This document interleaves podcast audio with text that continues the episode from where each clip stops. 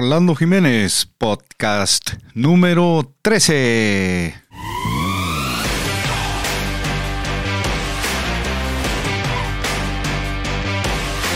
Mountain Bike argentino. Estaré con un invitado muy especial y gran referente del ciclismo de Argentina, nada más y nada menos que el profesor Darío Linkowski.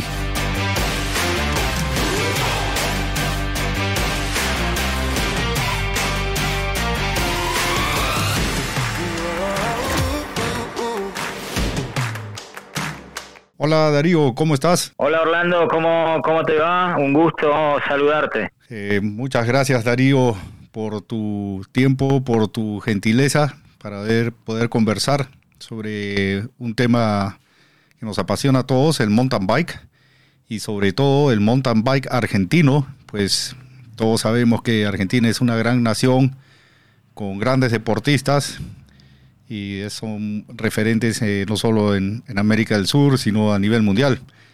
Y quería empezar haciendo una breve introducción del profesor Darío Linkowski.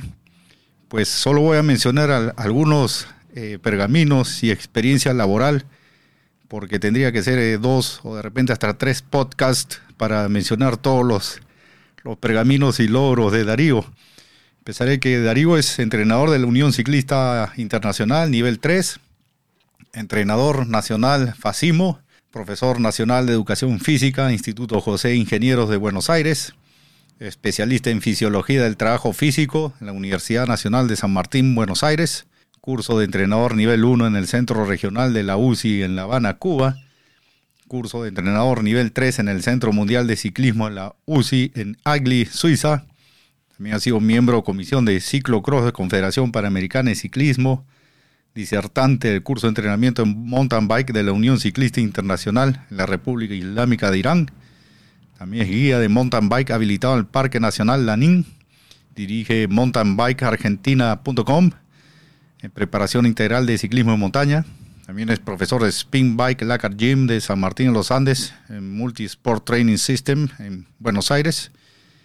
También ha asistido a la Universidad Nacional General de San Martín ayudante de la Cátedra de Fisiología del Esfuerzo, ha sido director deportivo Vuelta a Cuba 2000, director deportivo de equipo, Vuelta de Mendoza 2000, director deportivo de equipo en la Vuelta de Mendoza también en el 99. Ha participado como entrenador nacional en campeonatos mundiales de mountain bike el 2004-2010, Panamericano de Río Janeiro el 2007, Juegos Olímpicos de Beijing 2008, muchas cosas más. Conversar con Darío Linkowski es realmente un gran honor pues es un gran referente del mountain bike en Argentina. ¿Qué nos podrías comentar, Darío, sobre la historia del ciclismo de montaña en Argentina? ¿Cómo fueron los inicios de los primeros años en que se inició la, práctica deportiva en sí del ciclismo de montaña en Argentina? Te agradezco mucho la, introducción, un poco larga, ¿no? Pero bueno, sí, bueno, son, son un poco títulos y trabajos que, que fui realizando a lo largo de los años pero justamente entre todo eso que nombraste, lo primordial para mí es que en el 2004 yo pude ir a, mm, al Centro Mundial de la UCI que prácticamente se había inaugurado el año anterior, cuando la UCI finalmente decidió tener un, un lugar físico eh, no solo de la parte administrativa, sino también de la parte deportiva, entonces crearon ahí en Egle, en Suiza, un centro de entrenamiento donde tienen, bueno, una pista de madera, cubierto, es decir, un velódromo cubierto de madera, tienen pistas de BMX, tienen una pista de ciclocross cercana y tienen un montón de sendas de mountain bike porque eh, además de las rutas no normales que tienen para el ciclismo de ruta tienen un montón de sendas de mountain bike porque Suiza es el país número uno de, mountain bike a nivel tanto de formación como de, competidores. Bueno, tuve la suerte de estar ahí en el 2004, hacer el curso de entrenador y, al volver comencé a trabajar aquí en la federación. Hasta ese momento en Argentina el mountain bike, eh, la federación se había creado solamente un par de años antes, yo te diría alrededor del 2000, fue reconocida aquí en Argentina eh, como una federación separada del ciclismo de ruta y yo al volver eh, comencé a trabajar para la Federación de Mountain Bike como entrenador, como entrenador nacional. Y a partir de ahí me aboqué a comenzar a desarrollar eh, chicos y chicas, iniciando por ahí en edades tempranas, como los 15, 16, 17 y 18. Y ahí comencé un poco el, desarrollo de lo que fue la selección argentina con un montón de, corredores que, por suerte eh, nos representaron a, nivel panamericano, mm, tanto en campeonatos panamericanos de mountain bike como en Juegos Panamericanos y también en, mundiales de mountain bike y en los Juegos Olímpicos, como pueden ser eh, Darío Gasco, Catriel Soto, que son los dos corredores más renombrados porque han tenido una larga trayectoria en Europa. Los dos, los dos, tanto Catriel como Darío, tienen la misma edad y comenzaron en ese 2005 a recorrer el camino de la mano de la federación en su desarrollo para después sí conseguir eh, un contrato en un equipo profesional y continuar su carrera en Europa. Y Darío, em, la, estructura de la federación, pues eh, te comento, lo que hemos ido a, distintas competencias, siempre vemos eh, cantidad de participantes argentinos. También sabemos que hay muchas competencias donde van miles de participantes, mil, dos mil, tres mil.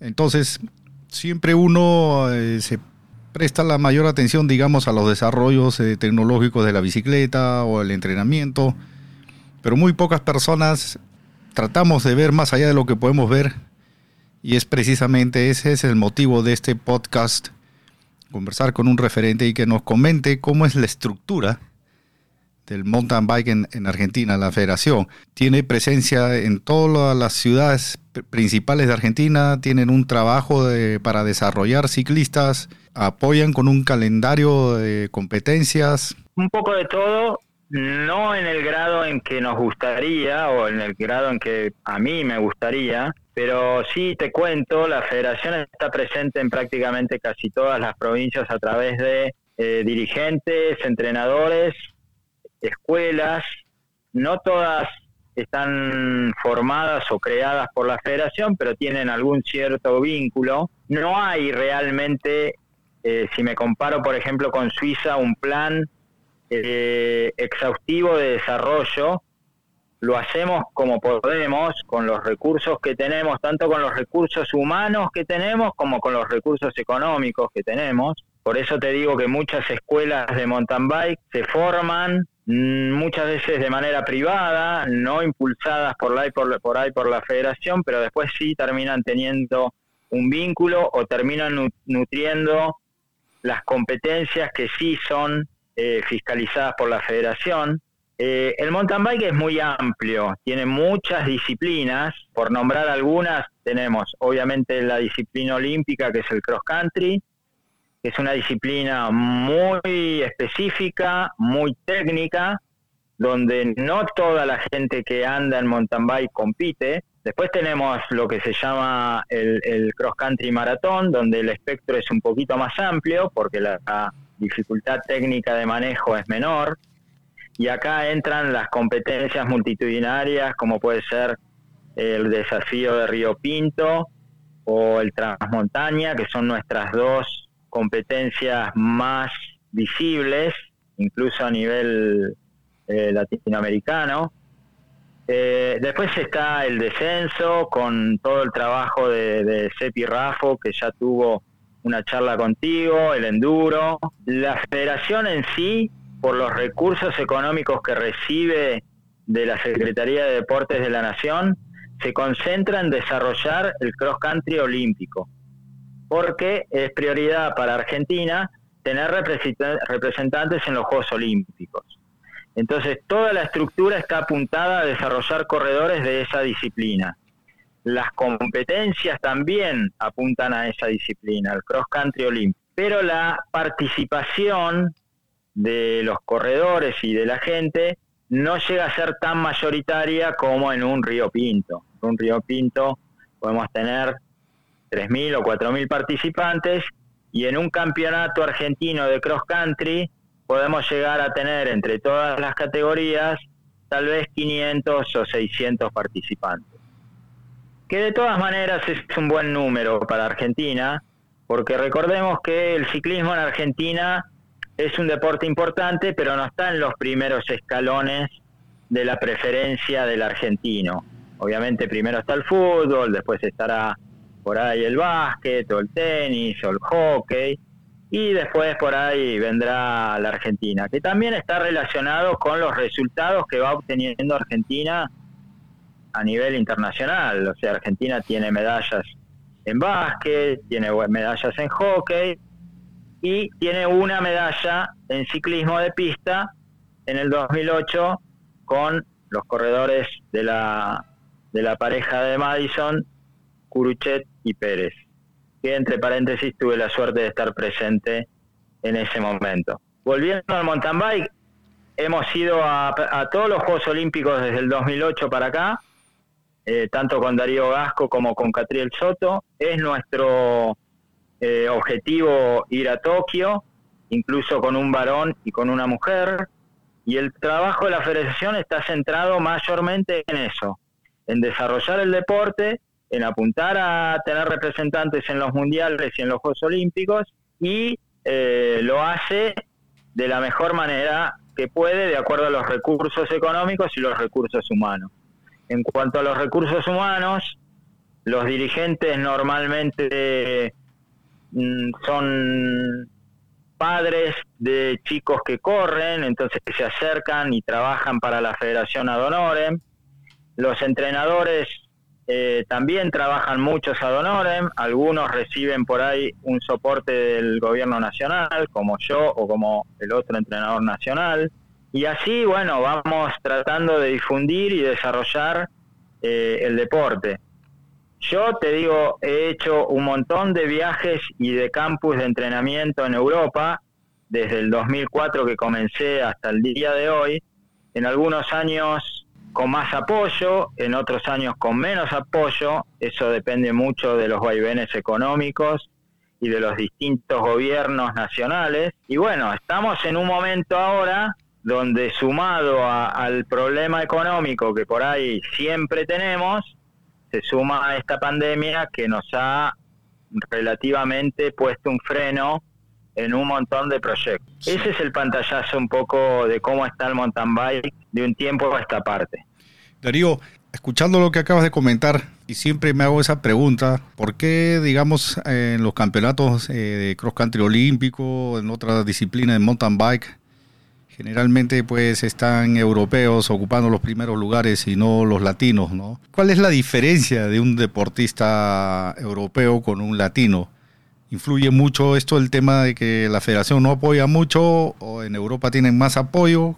O sea, porque igual podemos pelear si entrenamos, pero, o sea, ¿por qué ese, esa diferencia que aún no se acorta, digamos, ¿no? Si bien es cierto, ya están saliendo algunos ciclistas en el mountain bike, eh, ni qué decir en ruta, pues ahí tenemos a Colombia, Ecuador, con ciclistas que están ahí ya ocupando lugares, podio.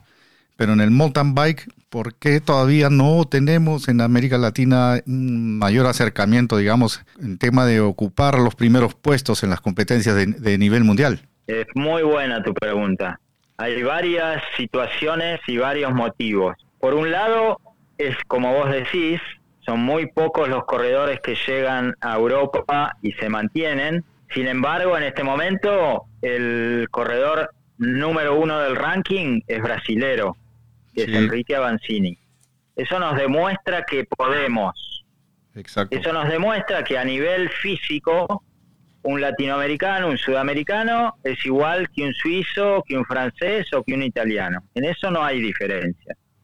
En la manera de entrenar y en la posibilidad de recursos puede haber un poco de diferencia, pero se pueden llegar a subsanar, como lo ha demostrado Ancini o lo ha demostrado Catriel Soto, estando en Europa en, los primeros puestos. Para mí lo más importante es que hay que estar compitiendo en Europa. Y estar compitiendo en Europa implica que el latinoamericano o el sudamericano tiene que tener un contrato y un equipo para poder estar toda la temporada en Europa, porque el nivel de competencia más alto está en Europa. Es muy difícil para un corredor argentino, brasilero, chileno, ecuatoriano, peruano, que haga toda su temporada de competencias en su país y que cuando llega al mundial vaya al mundial y pelee los primeros puestos. Porque el nivel que tiene en las competencias en su país es menor que las competencias que hay en Suiza, en Francia o en Italia eh, durante la temporada. El nivel es más alto y la exigencia es más alta. Entonces, automáticamente, cuando un corredor sudamericano consigue hacer toda la temporada en Europa, su nivel sube y se estabiliza a la par de cualquier otro de cualquier otro lado. Para lograr esto hay que tener un contrato en un equipo profesional. Si no tenés un contrato en un equipo profesional, podrás hacer con mucho esfuerzo, con muchísimo esfuerzo, como lo hemos hecho nosotros en algún momento durante varios años, hacer giras europeas de un mes o un mes y medio, donde vos sumás cinco, seis o siete carreras justo previo al Mundial. Entonces competís en ese nivel europeo y de a poquito durante ese mes y medio vas levantando tu nivel. Obviamente tenés que tener la condición genética de nacimiento para estar en ese nivel, pero el nivel se va subiendo de esa manera. Como eso es muy difícil y sale mucho mucho dinero, se hace en la medida de lo que se puede. Ese es uno de los puntos. El otro punto muy muy importante que yo me he dado cuenta, por más de que uno esté en Europa haciendo una gira durante un mes y medio y compitiendo a la par con los suizos y los franceses, cuando termina la carrera, que puede ser en Suiza, en Francia o en Italia, el francés, el suizo el italiano se van a dormir a la casa, mientras que el argentino, el brasilero o el chileno o el peruano tiene que volver a un hotel con su entrenador, con sus compañeros, hacer la valija, viajar a la próxima localidad donde va a ser la próxima carrera, entrenar en un lugar que por ahí no conoce mucho, estar en un hotel, estar alejado de su casa y cumplir con el entrenamiento, la nutrición, eh, el descanso de la mejor manera que pueda. Y esto hace mucha diferencia, mucha diferencia. Sobre todo porque eso se puede sostener monetariamente durante un tiempo no muy prolongado, muy prolongado. Uno puede estar en Europa un mes y correr cuatro carreras durante los cuatro fines de semana después se tiene que volver. Entonces lo más importante es estar donde es el máximo nivel durante toda una temporada. Esto es como querer correr carrera de autos en tu país y un fin de semana vas y te metes en una carrera de Fórmula 1. No lo vas a aguantar. Tu auto no está preparado para eso. No sé si fui claro. Sí, sí. Darío, digamos, si un ciclista quiere ir a, correr una temporada de Europa, obviamente el, nivel de vida es mucho más alto que acá en América Latina. ¿Tendrías en mente o, lo has calculado alguna vez cuál sería el presupuesto que debería tener un ciclista para cumplir una temporada óptima, digamos, eh, en competencias en Europa? Sí, no pero haciendo números rápidos, o sea, vivir en Europa, si uno realmente va a hacer una temporada, obviamente no va a dormir en un hotel, va a tratar de conseguirse un departamento. En algún lugar que quede medio cerca de un montón de lugares donde el calendario le ofrece un montón de competencias, tanto competencias de muy alto nivel, como puede ser una Copa del Mundo de mountain bike, como competencias de un poco menos de nivel, porque ese es otro tema yo no puedo saltar de Argentina a correr directamente una Copa del Mundo. Tengo que hacer un proceso en la temporada con, con competencias clase 1, clase fuera de categoría o HC, que es otro nivel más alto, y después ir a correr alguna Copa del Mundo. Yo creo que como mínimo vas a necesitar mil euros mensuales. Darío, también escuché decir las eh, cualidades genéticas para la práctica del ciclismo. ¿Podrías mencionar algunas de una manera general para tener alguna referencia? Sí, sí, por supuesto. A ver, para mí el mountain bike si bien es un deporte dentro de la rama del ciclismo, que está tomado como un deporte de resistencia, aeróbico, para mí el mountain bike tiene un componente de fuerza muy importante. La cualidad fuerza es muy importante en el mountain bike. Tal vez no es tan importante en la ruta, pero sí es muy importante en el mountain bike. Entonces, obviamente, el corredor de mountain bike tiene que tener una gama de cualidades, entre cuales está la fuerza, está la resistencia, está la capacidad láctica de soportar esfuerzos cortos. Eh, cuando uno ve un croquis de frecuencia cardíaca o de potencia de una prueba de mountain bike, no ve una línea eh, más o menos progresiva que va subiendo y baja un poquito. No, ve completamente picos y picos y picos que suben y bajan el esfuerzo. ¿Por qué? Porque el circuito de mountain bike es subida, muy empinada, bajada, un plano, otra subida, y así se repiten las vueltas y se repiten las vueltas. Entonces tiene que estar prácticamente eh, las cualidades eh, del corredor de mountain bike de cross country, yo diría que el ciclismo es casi el más completo, porque vos en la ruta tenés el escalador, el rodador y el sprinter. Acá en el mountain bike tenés que tener un sprint muy bueno para la largada. Tenés que tener capacidad de soportar esfuerzos anaeróbicos todo el tiempo. Tenés que tener resistencia para aguantar la hora y media de carrera y tenés que tener fuerza para poder trepar esa subida súper empinada. No quiero ser más específico porque si no nos vamos a meter en temas fisiológicos que la mayoría de la gente no va a entender. Pero es más o menos este resumen. El corredor de mountain bike de cross country tiene que tener esta gama de cualidades. Y volviendo a, Argentina, cuando bueno mirábamos eh, los partidos de la selección argentina y salía al mundial, por ejemplo, Diego a la cancha, tenía una imagen muy impactante, muy contagiante de ánimo, de, de furia, de fuerza, que bueno, los que estábamos viendo televisión nos da ganas de agarrar una pelota y patearla contra la pared y decíamos barra argentina porque era realmente muy contagiante el entusiasmo que le ponía a Diego. El ciclista competitivo de, mountain bike en Argentina tiene esa mística también, es muy aguerrido. Sí, sí, sí, sí, es, es una característica eh, del argentino, con matices, obviamente. Eh, eh, tenemos corredores que más que nada lo que les falta es la oportunidad de, esto, de poder desarrollarse en un entorno eh, de competencia realmente máxima, como es en Europa. El corredor argentino o el, o el argentino, porque se ha demostrado en un montón de deportes, aguanta eh, mucho estar lejos, aguanta por su objetivo casi cualquier esfuerzo, cualquier sacrificio, llamémosle. No es, eh, yo lo he visto en un montón de chicos como, como Catriel o Darío, no, no es extrañador, se la aguanta y tiene que estar lejos de su casa por un objetivo que obviamente lo elige, esto es fundamental, que lo elija, no, no, no, no se va a volver, va a intentar todo para lograr su objetivo, eso, eso está claro en, en, el argentino. Ah, muy bueno. Pero a veces las oportunidades, conseguirlas son difíciles.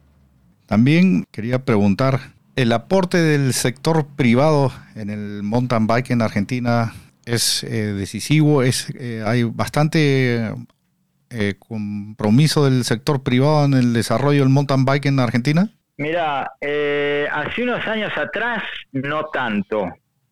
Ahora están empezando a apoyar corredores, sobre todo las marcas relacionadas con la bicicleta, ¿no? Obviamente.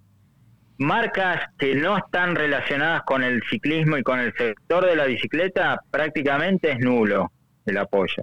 Las marcas de bicicletas, sobre todo multinacionales o algunos eh, marcas nacionales, eh, están apoyando, pero es muy muy puntual, no, no, no tenemos un gran apoyo del sector privado, ni para los corredores, ni para los organizadores de eventos, ni mucho menos para la federación. No hay realmente sponsors privados todavía. Es para mí un déficit que tenemos, por lo menos a nivel federativo, de salir a buscar apoyo privado. Pero para buscar apoyo privado, la persona que tiene que salir a buscar apoyo privado tiene que saber dónde buscarlo, tiene que saber vender el deporte y tiene que saber también vender el trabajo que está haciendo la federación. Es algo que todavía estamos en deuda con eso. Y dime, Darío, eh, aparte de Catriel y Darío Gasco, eh, ¿hay ya algún joven o jovencita argentina que esté ya prácticamente más que un proyecto, es venga a ser una realidad, que dé mucho que hablar en, los próximos años en, a nivel internacional? Sí, por suerte sí. Eh, tenemos un chico muy, muy jovencito que ya está en España, que va a hacer una temporada en Europa, esto que yo tanto te, te, decía que era importante. Eh, un chico que tiene edad de categoría junior, o sea que está en el momento justo de iniciar su desarrollo al máximo nivel. Y después tenemos otro chico que también va a ser toda la temporada en Europa porque va a ser eh, un eh, stage de entrenamiento en el Centro Mundial de la UCI. Uno se llama Angelo Sancán, que ya está en España, y el otro chico es Agustín Durán, que va a ser eh, otra temporada en el Centro Mundial UCI porque ya hizo una en el, en el año 2019. Así que esos son los dos chicos en los cuales proyectamos el futuro y un montón más que, como te decía, están acá en Argentina y bueno, estamos buscándole la vuelta de que puedan salir a competir, ya sea del tamaño de la federación como selección argentina, y después a la larga consigan algún sponsor o algún equipo europeo que los pueda tener allá durante, durante toda la temporada. También las competencias que mencionaste, eh, hablé un podcast anterior con Pablo Rosales de Rally Transmontaña. También me gustaría hablar con lo de Río Pinto, Desafío Río Pinto. He visto ahí un evento masivo. ¿Hay algún calendario? Supongo que sí, de mountain bike, competencias de mountain bike en Argentina y muchas de algunas de esas competencias son de categoría UCI hay un campeonato eh, precisamente para competencias UCI o, un campeonato general en Argentina. Hay eh, las dos cosas. Dejando la pandemia de por medio, vamos a decir que un año normal podríamos decir que fue el 2019. Tenemos competencias UCI alrededor de entre cinco y seis competencias que están en el calendario UCI, que otorgan puntos para el ranking UCI. Después tenemos un montón de otras competencias que no están dentro del calendario UCI, pueden llegar a estar adentro del calendario de la Federación Argentina. Y después hay otras competencias más privadas que no están ni en el calendario de la UCI ni en el campeonato de la federación, pero también son competencias de mountain bike. Eh, para mí es muy importante que sería bueno que todas las competencias que se hagan en Argentina estén dentro del calendario de la federación. Pero bueno, hay, hay organizadores que prefieren organizar competencias por fuera, que no quieren acceder a la fiscalización de la federación y bueno, es un trabajo también de la federación convencerlos y, sumarlos. Ahora te puedo asegurar, para el 2021 tenemos unas tres fechas en el calendario UCI, esperemos poder cumplirlas. En el calendario de la federación vamos a tener los llamados campeonatos argentinos, que eso se hacen todos los años y son privativos de la federación. Y después va a haber, de acuerdo a la pandemia y a los permisos que se vayan consiguiendo de acuerdo a cada lugar, las diferentes otras competencias que se pueden hacer de, mountain bike. Sí, yo estaba, estábamos por acá interesados en ir a, Transmontaña. Eh, muy muy emocionados de verdad porque vimos pues ahí tienen su expo bike antes de la, de la competencia y donde hay productos de ciclismo de marcas argentinas y nos encanta viajar y competir pero con la pandemia ahora es todo incierto, no, no, no podemos planificar prácticamente nada porque cada vez está peor, lamentablemente. También, sí, es un freno, un freno importante la, la pandemia. Sí. Hablé con Martín Sepi Rafo también, que es eh, eh, gerente de Ride SRL, que consiguieron pues la fecha del Campeonato Mundial Master y para Cross Country Olímpico y Downhill para el 2022 y 2023. Fue una gran noticia para América Latina. ¿Y qué otra competencia o aparte de Transmontaña y Desafío Río Pinto, hay otras competencias de ese, de ese mismo nivel, de esa misma cantidad de corredores en Argentina? ¿O son las dos más representativas que hay? Son las dos más representativas, pero ahora dentro de poquito se va a hacer el campeonato argentino de cross country maratón dentro de otro evento que a lo largo de los últimos años fue tomando relevancia, que es la vuelta a las altas cumbres en la provincia de Córdoba también, eh, que es otro evento muy lindo y con muy buen recorrido y, con muy buena participación. ¿Qué fecha es? Es ahora a fines de febrero. ¿Qué ciudad se podría considerar la capital del ciclismo de montaña en Argentina o la que más adeptos al ciclismo de montaña tiene en, Argentina? Ah, qué pregunta. No, no quiero quedar mal con ningún ningún coprovinciano. Pero si, si me tengo que decidir, para mí, por cantidad, por corredores, por, por corredores, digamos, de nivel, para mí es Tucumán. Sí, es... es justamente donde se hace el transmontano. Sí, eso justamente te iba a decir, pues unos, unos amigos fueron a correr una competencia en Chile y, cuando regresaron me dijeron, eh, no te imaginas la cantidad de argentinos que había y la gran mayoría de Tucumán, me dice, ¿no? O sea, cuando fuimos después nosotros, efectivamente, ¿no? Hicimos amistad y con varios de Tucumán, bastantes. Hay muchas se ha desarrollado muchas tiendas de bicicletas con talleres, hay mucha competencia comercial, digamos, en, Argentina. Sí, hay mucha competencia comercial de marcas. Eh, hay marcas prácticamente se importan. E incluso algunas marcas han comenzado a ensamblar acá en Argentina. Marcas internacionales como Specialized, como Trek, prácticamente están todas las marcas, los importadores tienen su representante de marca acá en Argentina y después sí hay un montón de, de grandes tiendas con casi todos los accesorios. Si bien la importa prácticamente es todo importado, no no se fabrica casi nada eh, en Argentina que tenga que ver con, con el ciclismo, sobre todo con un ciclismo y con una calidad de producto para nivel competitivo. Sí se fabrican algunas piezas para bicicletas más eh, masivas y más económicas, como pueden ser llantas o algún manubrio o alguna cubierta, pero como sabemos, eh, la mayoría de las marcas fabrican en China.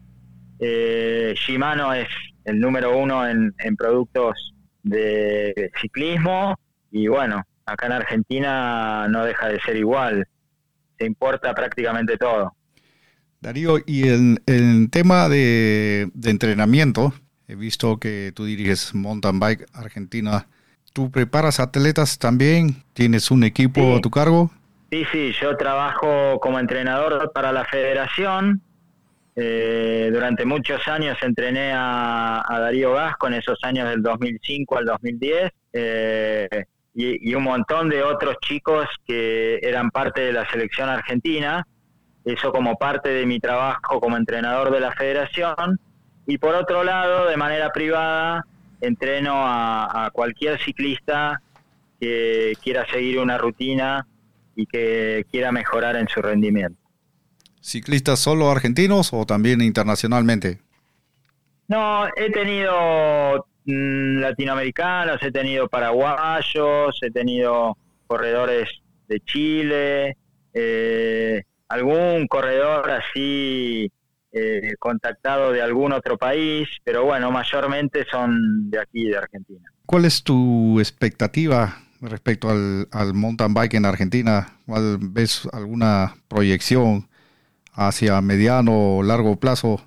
Sí, pero si se hace un... Por un lado, creo que el Campeonato Mundial Master nos va a dar un empujón muy importante.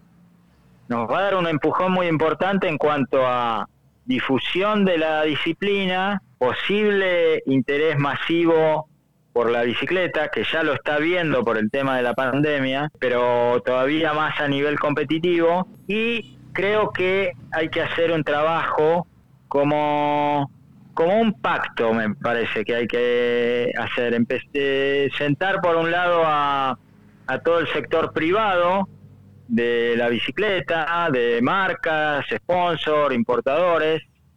Por otro lado, la federación, por otro lado, el gobierno nacional eh, en, su nivel deportivo, la Secretaría de Deportes de la Nación, y armar un plan, un plan de desarrollo de la disciplina y de los corredores.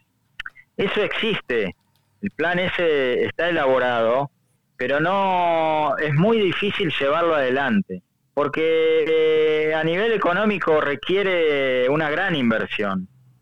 Y la Secretaría de Deportes de la Nación nos da un pedazo de la torta que tiene para repartir y ese pedazo relativamente es muy chico comparado con otros deportes o incluso comparado con otras disciplinas del ciclismo.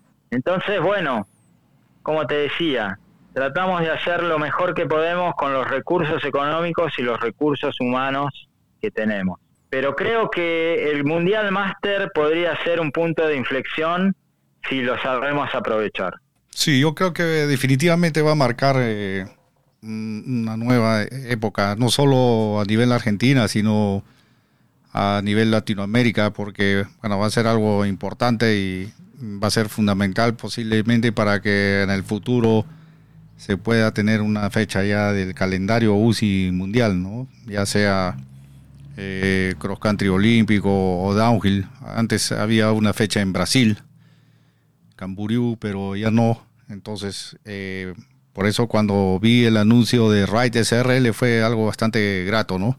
Darío. Sí, sí, para mí va a ser, eh, va a ser un punto clave. Son dos años son dos campeonatos, 2022 y 2023, y ya se anunció que en el 2022, una semana antes creo, o dos semanas antes del Mundial Master, va a haber una fecha en Brasil de Copa del Mundo, que obviamente esto viene de la mano de eh, la proyección que le da Enrique Avancini a Brasil.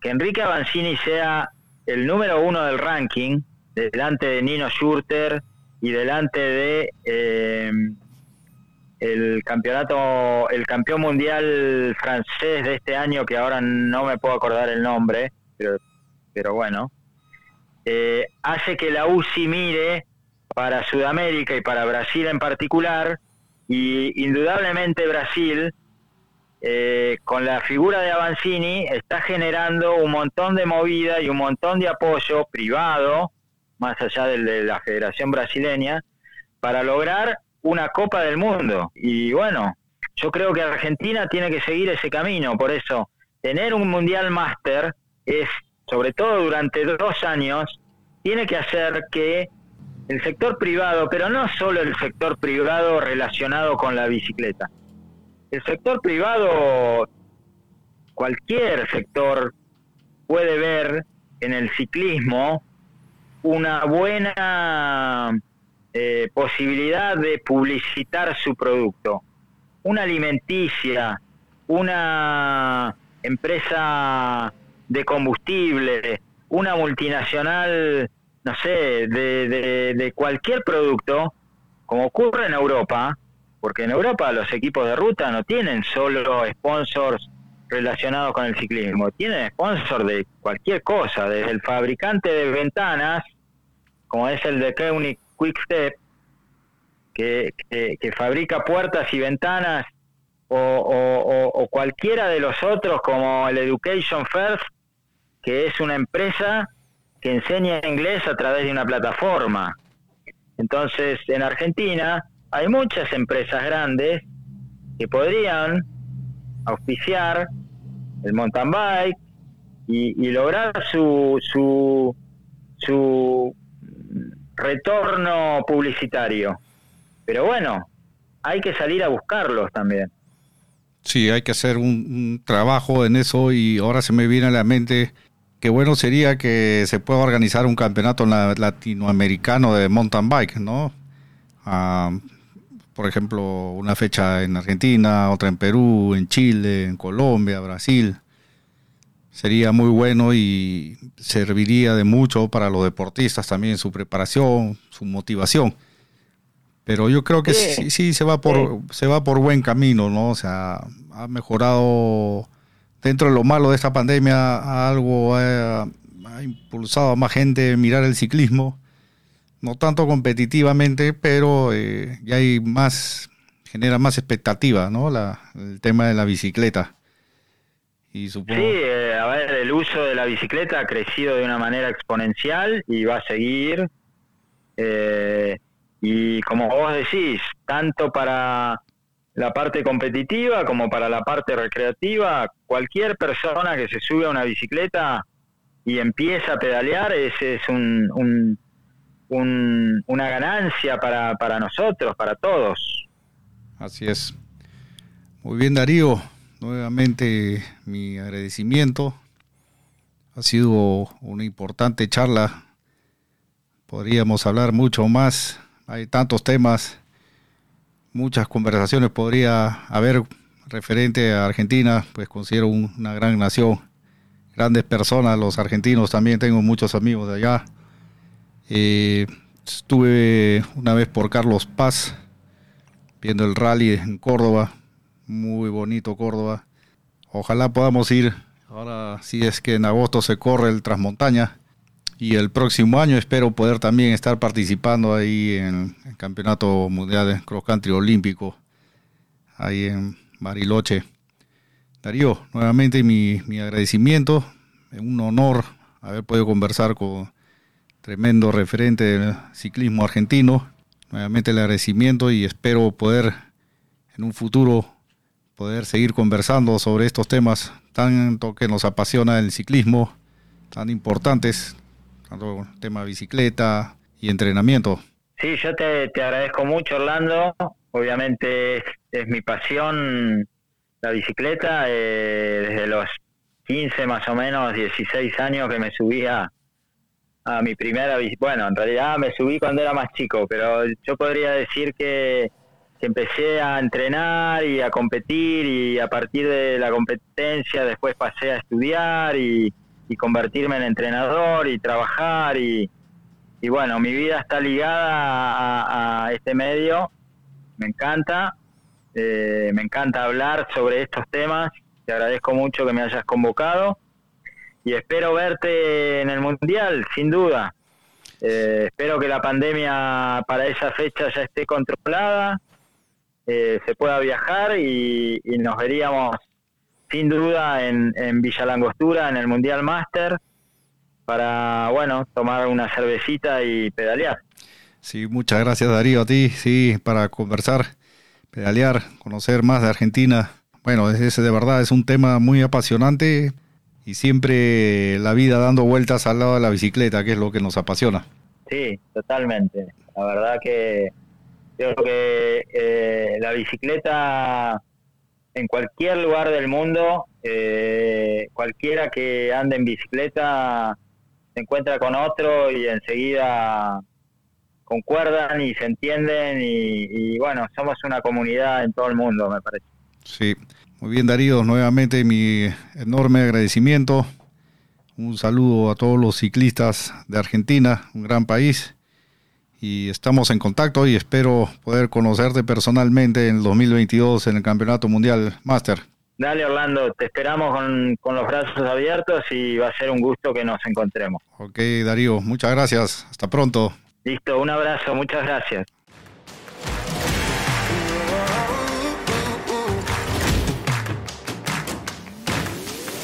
Muchas gracias por escuchar este podcast y será hasta el próximo.